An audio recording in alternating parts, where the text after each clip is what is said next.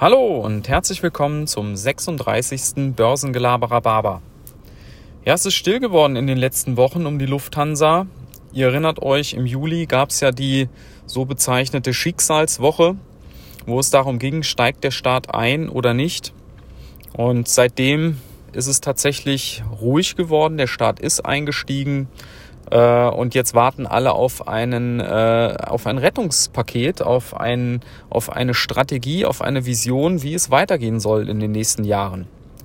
Und äh, ja, letzten Donnerstag gab es dann erstmal Quartalszahlen und wie sich alle denken können, die waren echt grottig. Also das Handelsblatt hat es mal auf den Punkt gebracht. Die haben ausgerechnet, dass Lufthansa jede Stunde in dem letzten Quartal also über drei Monate jede Stunde 450.000 Euro Verlust gemacht haben. Überlegt euch das. Das sind also, das ist mehr als eine Milliarde zusammengerechnet. Also eine halbe Million pro Stunde ist schon eine Hausnummer, ne? Also die waren grottig, keine Frage. Und ähm, jetzt geht's natürlich zum einen darum, wo kann man sparen? Und äh, da geht es äh, darum, was kann man alles verkaufen?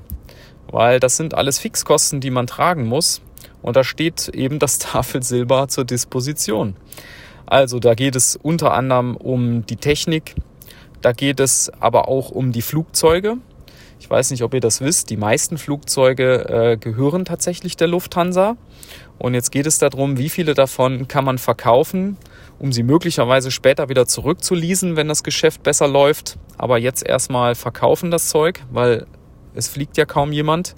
Aber es geht auch um den Bereich Sky-Chefs wissen auch äh, viele nicht, die machen ähm, dieses ganze Catering von der Lufthansa, das machen die im Prinzip auch selber. Da gibt es eine Riesenabteilung mit zig Köchen, die kochen diese Sachen. Die entwickeln neue Gerichte für die Business Class, für die Economy Class, für die First Class und so weiter.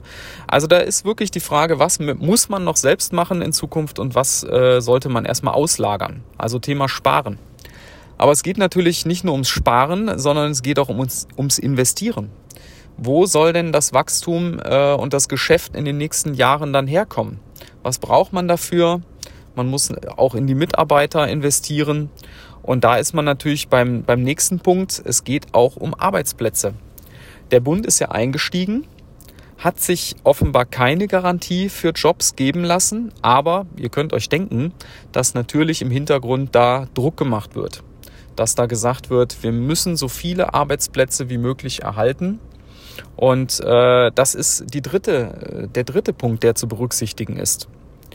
Ja, und um das Ganze noch ein bisschen anspruchsvoller zu machen, hat die Lufthansa selber festgestellt für sich, dass es offenbar bis mindestens 2024 dauern wird, bis man vom Flugverkehr her wieder auf dem Vor-Corona-Niveau ist.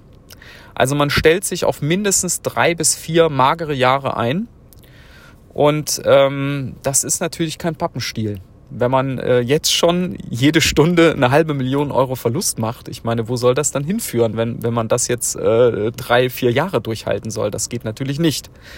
Also, äh, alles andere als einfach, aber ähm, ja, es, es, es muss irgendwo jetzt was her. Und ich fand das ganz witzig. Die haben äh, natürlich die Presse auch ein bisschen rumtelefoniert und ein Lufthansa-Manager hat sich wohl, hat das so auf den Punkt gebracht, der hat gesagt, bei diesem Rettungspaket, bei diesem Paket, was die jetzt schnüren, der erste Aufschlag muss sitzen. Also wenn die jetzt was, mit was um die Ecke kommen, dann muss das schon passen. Dann kann es nicht nachher wieder darum gehen, ach nee, das war doch alles Murks, jetzt nochmal von vorn. Also dafür ist die Zeit nicht da. Ich kann es nochmal sagen, bei 500.000 Euro pro Stunde, also die Zeit haben sie nicht. Und deshalb ist das so schwierig. Ja, und nicht zuletzt sitzt da natürlich auch noch ein Herr Thiele irgendwo in seinem Büro. Der hat sich ja fett in Lufthansa eingekauft. Sein Anteil liegt bei ungefähr 12 Prozent, meine ich. Und der möchte natürlich mittel- bis langfristig auch irgendwo was rausspringen sehen. Also der ist ja, meine ich, bei einem durchschnittlichen Kurs von 9 Euro so eingestiegen. Im Moment liegt die Lufthansa, ich glaube, bei unter 7 schon. Und das, äh, da kann der nicht froh drüber sein. ja, also es ist bisher kein gutes Invest und das wird es wahrscheinlich auch in den, in den nächsten ein, zwei Jahren nicht werden.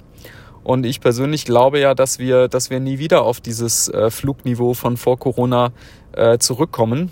Da ist einfach zu viel jetzt passiert. Die Leute haben gemerkt, äh, im Businessbereich äh, Thema Homeoffice, Thema Videokonferenzen, ich muss nicht überall immer hinfliegen.